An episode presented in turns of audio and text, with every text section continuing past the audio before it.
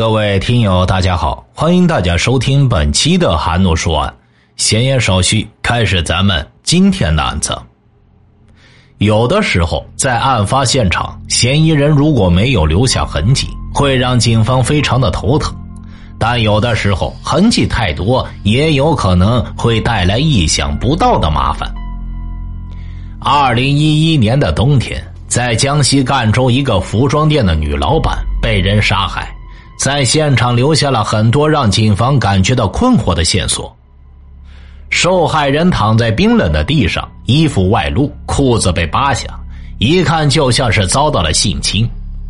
死者是一名年轻女性，仰面躺在一家服装店二楼的门口，看上去还不到三十岁。他的颈部有明显的掐痕。刑警推断，死者很可能是被嫌疑人扼颈造成的机械性窒息死亡。在死者的躯干和右手之间有一双崭新的毛线拖鞋，这双拖鞋经事后了解是死者自己的。这双拖鞋很新，而且摆放的很整齐。警方推断，可能是凶手故意摆在这里来迷惑警方的。尸体几米之外，又有一个纸箱子，里边放着死者的手提包和钱包，钱包里边有几百元现金，所以警方推断，嫌疑人作案的过程中对现场的翻动不是特别大。死者名叫江云露，年仅二十七岁，是出事这家服装店的老板娘。尸体所处的二楼是死者平时居住的地方。卫生间和卧室都在这一层，卧室里十分的凌乱。在卧室的门后，技术人员还发现了一个红色的塑料袋，里面是面额不等的现金，经过清点，大约有八千多元。在双人床旁边摆着一张木桌，桌上堆满了衣物和化妆品。这时，桌上摆放着的两盒安全套引起了警方的注意。很快，警方就在卫生间的蹲便器里发现了一个用过的安全套的外包装。经过对比，与卧室桌上的安全套属同一品牌。警方分析，这很可能是犯罪嫌疑人在实施犯罪的过程中留下来的。之后，尸检结果出来了，死者的死亡原因是捂嘴扼颈导致的机械性窒息死亡。死亡时间大约在饭后两个小时左右，也就是在案发当晚八点半到十点半之间。此外，尸检结果还显示，死者在死后遭到了侮辱，但是死者体内并没有发现精液。根据这个检验结果，再加上在卫生间发现的安全套外包装，警方推断嫌疑人在侮辱尸体的时候一定使用了安全套。经过家属检查，死者的一部手机和一串金项链不见了，很可能是被嫌疑人给带走的。死者的服装店位于江西省赣州市的一条商业街，是一座两层小楼，一楼卖服装，二楼住人。在一楼的楼梯口，技术人员发现了一双拖鞋，和死者旁边的拖鞋样式是一样的，应该就是死者平时穿的拖鞋。其中一只拖鞋底朝天，警方推断可能在这里发生过搏斗。在一楼到二楼的楼梯上，还发现了拖拽尸体的痕迹，以及一枚清晰的皮鞋印。再加上死者的袜子很脏，警方推断死者很可能是在一楼被人掐死的。嫌疑人很有可能只有一个人。报案人是死者江云露的丈夫。他说，当天一大早，他联系不上妻子，便匆匆忙忙的跑到店里，结果发现出事了。经过走访，警方了解到江云路这家店的营业时间一般是上午九点到晚上九点，可是，在案发的那天晚上不到八点半，他的店门就关上了。嫌疑人可能是在他关店门之前进到店里的。由于周围的人在案发当天晚上并没有听到呼救叫喊等声音，警方推断嫌疑人在现场逗留的时间应该比较短，可能一下子就把被害人掐死了。死者的丈夫介绍，他们结婚五年，有一个孩子。平日里也没有和什么人结仇。经过对现场的可疑皮鞋印分析，技术人员对嫌疑人做出大概的刻画。男性，身高一米七左右，年纪在二十到三十岁之间，体态偏瘦。在死者的指甲缝中和现场提取的烟头中检测出是属于同一名男性的生物检材，但是在死者的脖子上却检验出另外一名男性的生物检材。警方推断，其中一个生物检材肯定是嫌疑人留下来的。在服装店的一楼，墙上挂满了衣服，中间堆满了鞋袜，空间虽然不大，但利用率非常高。现场没有明显的搏斗痕迹，警方推断，要么凶手与被害人认识，要么凶手是趁被害人不备下的手。警方还发现，在一楼一进门处的一处电脑主机的电源线都被拔了下来，但是经过技术人员分析，电脑本身并没有什么问题，所以这些线应该不是死者生前拔下来的。那么，如果是凶手所为的话，为什么凶手放着大量现金不要，却要搬一台不值钱的电脑呢？而且为什么到最后电脑的主机他又没有搬走呢？凶手对现金不感兴趣，却拿走了死者的项链和手机。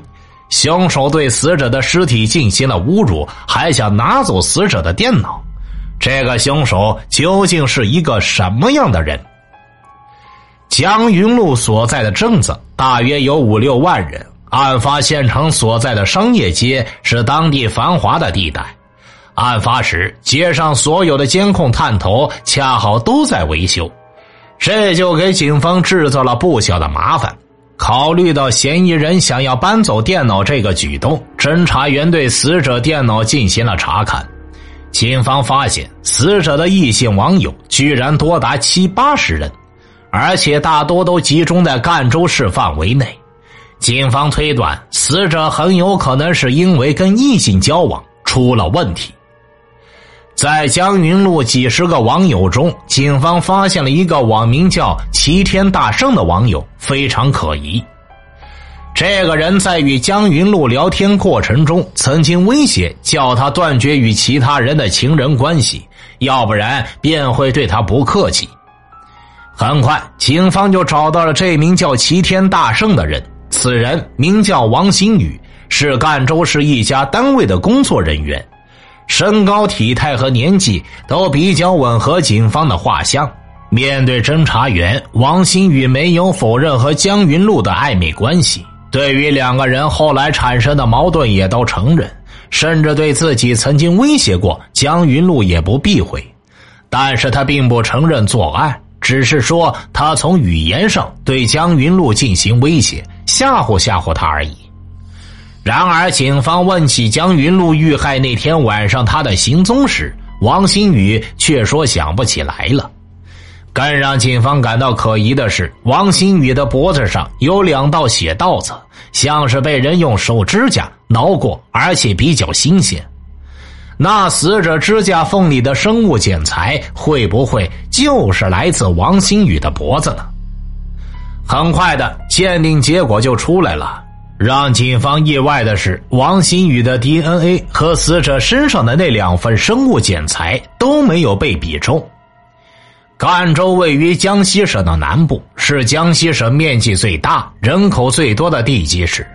南康是赣州的一个区，这里最有名的产物便是田釉和脐橙。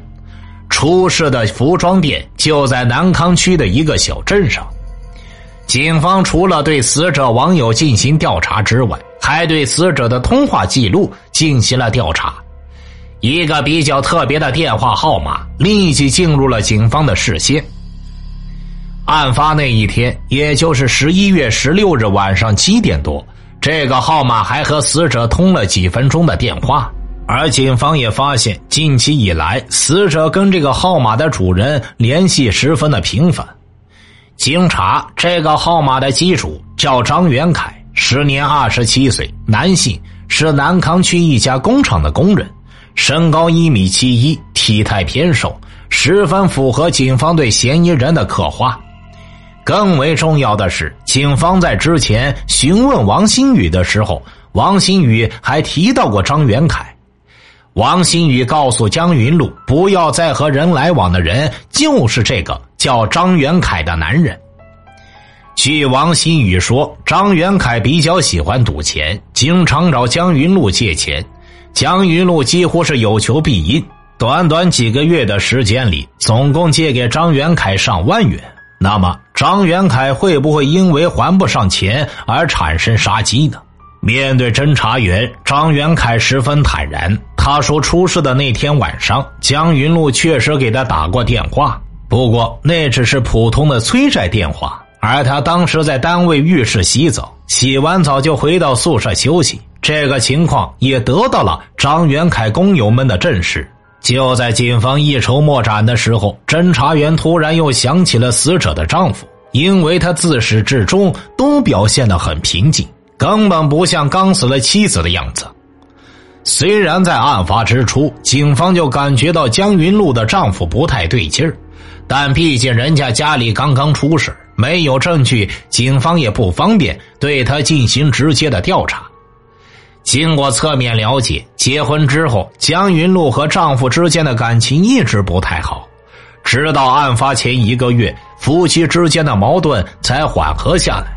而缓和的原因是江云露怀孕了，也就是一尸两命。按照正常情况来说，死者丈夫应该非常的悲伤，但是死者丈夫却很正常。像没发生过什么大事一样。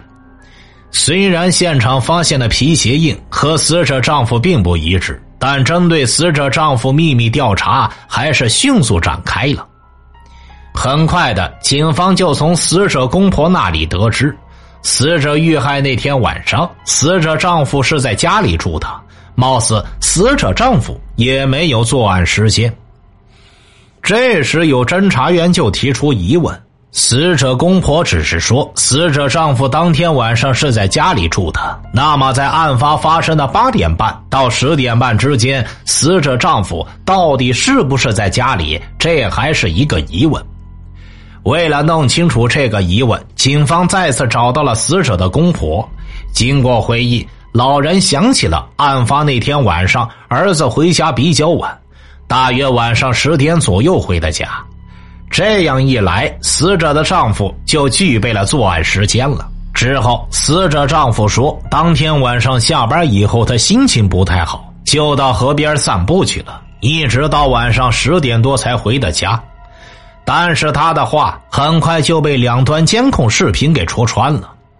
案发之前，他骑着摩托车从单位驶向了妻子江云路的服装店方向。案发之后十点多的时候，也是从服装店方向回来的，这与他自己所说的在河边散步不符。虽然仅凭监控无法断定他是否去过现场，但他撒谎的行为却让警方不得不将他与案件联系起来。警方提取了江云露丈夫的 DNA 进行了对比，不久鉴定结果就出来了。江云露丈夫的 DNA 与两份生物检材都没有比中，至此，一连三个嫌疑对象都被否定了，案件再次回到了原点。杀害江云露的凶手到底是谁？警方再次陷入了困惑。这时，有个侦查员再次想到了已经排除嫌疑的张元凯。当时有很多人看到张元凯案发时正在洗澡，没有作案时间。但是再次审视了证人的证言后，警方却发现了问题，那就是时间上太笼统了。看门师傅反映，那天晚上张元凯确实是来洗澡的，工友们也说张元凯当天晚上确确实实是在宿舍睡的觉。但是张元凯到底几点到几点在洗澡，又是几点回的宿舍呢？警方再次找到了浴室的看门师傅。师傅回忆，当天晚上张元凯好像是傍晚七点左右进去的，九点左右出来的，也就是说，案发时间张元凯一直没有离开浴室。但正是这个时间引起了警方的怀疑。洗澡一洗洗两个多小时，这也太不符合常理了吧？很快，警方就找到了当天晚上在浴室里洗澡的工友。工友回忆说，当天晚上他们都是八点半离开浴室的，碰巧遇上了来洗澡的张元凯，这就与浴室看门的师傅所说不符。工友和看门师傅谁记错时间了呢？为了一探究竟，警方走进了那间浴室。张元凯单位的浴室是在一排平房内，进入大门是一条走廊，浴室就在快到走廊尽头的地方。不过，让警方感到惊讶的是，在这条走廊的尽头还有一扇门。看门的师傅说，这个门平时不锁，穿过这个门，一条河便展现在了警方的面前。河上面有一座小桥，顺着桥过去就是死者所在的那个镇。死者的服装店就在镇口不远。张元凯当天在浴室里待了两个多小时，那么他完全有时间从后门出去，抄近路赶到案发现场。警方通过侦查实验发现，从浴室的后门走到案发现场，来回只要四十分钟。警方当即采集了张元凯的血液样本，很快鉴定结果就出来了。张元凯的 DNA 与死者颈部遗留的 DNA 相符。看到鉴定结果，张元凯像是泄了气的皮球一样瘫倒在地。此时，侦查员们都非常的兴奋，感觉到案子马上就要破了。但是接下来的审讯，张元凯却说他虽然去过现场。但是没有杀人，警方当然不相信他说的。所有的证据都指向了张元凯，他是不是在做最后的狡辩和抵抗呢？那么张元凯如何解释他留在死者脖子上的痕迹呢？张元凯交代，案发那天晚上七点多，他确实是去浴室洗澡了，但是刚进浴室，江云路的电话就打过来，催他尽快还债。为了躲债，张元凯已经半个月没有见江云路了。电话里边，江云路的声音勾起了张元凯的欲望。当时他在电话里边骗死者，说今天刚结了工资，马上就到他那里去。为了节省时间，张元凯从走廊的另一扇门跑了出去，抄近道去了江云路的店里。江云路发现。张元凯根本就不是来还债的，而只是想来和他发生关系的。气愤的他骂了张元凯半天，而张元凯除了在对方的颈部亲了一口之外，并没有达到目的。也就是这一口，让他留下了痕迹。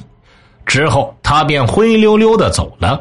接下来，他就抄近路返回浴室继续洗澡。这时候，工友看到他，就是晚上八点左右。张元凯说：“之所以不敢说实话，就是听说那天晚上他走了之后，江云路就遇害了，他生怕被牵扯到案子里边。”张元凯的交代听起来也算是合情合理，但警方并不甘心，哪有这么巧，又有作案时间，又有作案动机呢？而且死者身上还有张元凯的生物检材。警方并没有彻底排除张元凯的作案嫌疑。警方此时已经不记得这是第几次复勘现场了。警方将小楼的楼上楼下查了一个遍，还是没有发现。就在警方一筹莫展的时候，储藏室窗户外的飘台引起了侦查人员的注意。这个飘台在窗户以下一米左右，因为窗户装着栏杆。侦查员无法把头探出去，所以做不到对飘台全方面的观察。侦查员只好来到室外，拿来梯子爬上三米多高的飘台。随后，侦查员惊喜的发现，飘台上躺着一个用过的避孕套。警方立即将安全套送检，但是距离案发已经过去十多天了，能否检出？侦查员心里也比较忐忑。好在当天晚上检测结果就出来了，安全套的外表检出了被害人的生物检材，里面则检出了一名男子的生物检材，他跟死者指甲缝以及现场留下的可疑烟头属同一个男人。这个结果让警方看到了破案的希望，这个人应该就是犯罪嫌疑人。同时，这个结果也证明了张元凯不是侮辱尸体的人。那么，这个人到底是谁呢？警方又采集了小镇上五六十个年纪、身高、体态符合嫌疑人特征的男性青年的 DNA，在比对到第六份血样时，一个叫张华的男人。就被比对上了。张华是赣州市南康区人，未婚，二十三岁，身高一米七，体态偏瘦。经过调查，张华二零一零年七月刚刚大学毕业，之前一直在外地打工。案发前不久刚回到南康。张华的家并不在死者所在的镇子，张华也不是死者的网友。死者的丈夫和朋友都说，死者并不认识张华。案发后的第十四天，张华被捕了。面对证据，他交代了自己杀害江云露并且侮辱尸体的罪行。这个案子看似破了，但真的就这么简单吗？张华为什么要对素昧平生的江云露做这种事？王新宇脖子上那两道抓痕又是怎么回事呢？死者丈夫那天晚上为什么也去了服装店的方向？终于到了揭开真相的时候了。张华交代，大约在案发前十几天，他乘坐公交车从老家经过死者所在的镇子，坐车的时候把钱包给丢了，这里边有他好不容易攒下的三千多元现金。张华当时就怀疑是车上一个年轻女人干的。案发的那天，张华来到死者的镇子上办事。晚上八点多逛街的时候，看到江云路的服装店，就鬼使神差的进去了。他感觉这个服装店的老板娘跟他当天坐车时怀疑的那个女人很像，但是没有证据，他只能离开了。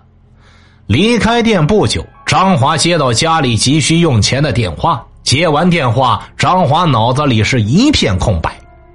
接着，他就有了报复心理，于是冲昏了头脑，转身又进入了江云路的小店。他直奔正在整理货架的江云路，在搏斗的时候，他的耳朵还被江云路给抓破了。张华供述啊，他进店之后，先把江云路弄在地上，然后又掐了几下，反身把门给关了。回去后，看到江云路又坐了起来。然后也没多想，又继续掐他，直到把江云露掐死。面对已经没有反应的尸体，张华又紧张的抽了一支烟，然后才把江云露的尸体拖到了二楼。本来是想掩藏好的，无奈力气耗尽了，他就进入了死者的卧室。他开始在床上、柜子里翻找一些东西。原本是想找一些财物的张华，恰好看到了卧室桌上的安全套，这就激起了张华的本能欲望，也中断了对财物的继续寻找。于是他戴上安全套，扑向了死者江云露的尸体。完事以后，张华把安全套扒下来，随手往窗外一扔，恰好掉到了飘台上。本案就是靠着这个关键证据锁定最终嫌疑人，排除其他嫌疑人的。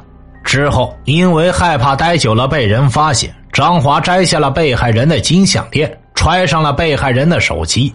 临走之前，他本想带上一楼的电脑，拔了线之后又觉得不太方便，只好作罢。那么，王新宇脖子上的抓痕到底是怎么回事呢？死者的丈夫那天晚上为什么会去了案发现场的方向？他们为什么又会撒谎呢？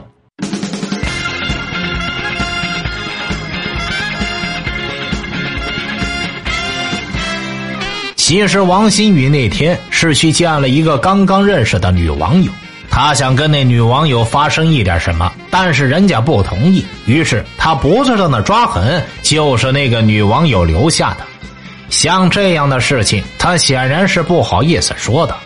而死者的丈夫因为对自己的妻子一直不放心，所以在网上找了一个所谓的私家侦探。那天晚上，他就是准备把这个侦探带到妻子服装店附近，让侦探认清江云路的长相，以便日后调查。至此，这起比柯南案发现场还要复杂的凶杀案，随着凶手的落网，真相大白，成功告破。听大案要案，观百态人生，欢迎留言、转发、点赞。我是说书人韩诺，关注我，了解更多精彩故事。好了，这期案子就为大家播讲完毕了，咱们下期再见。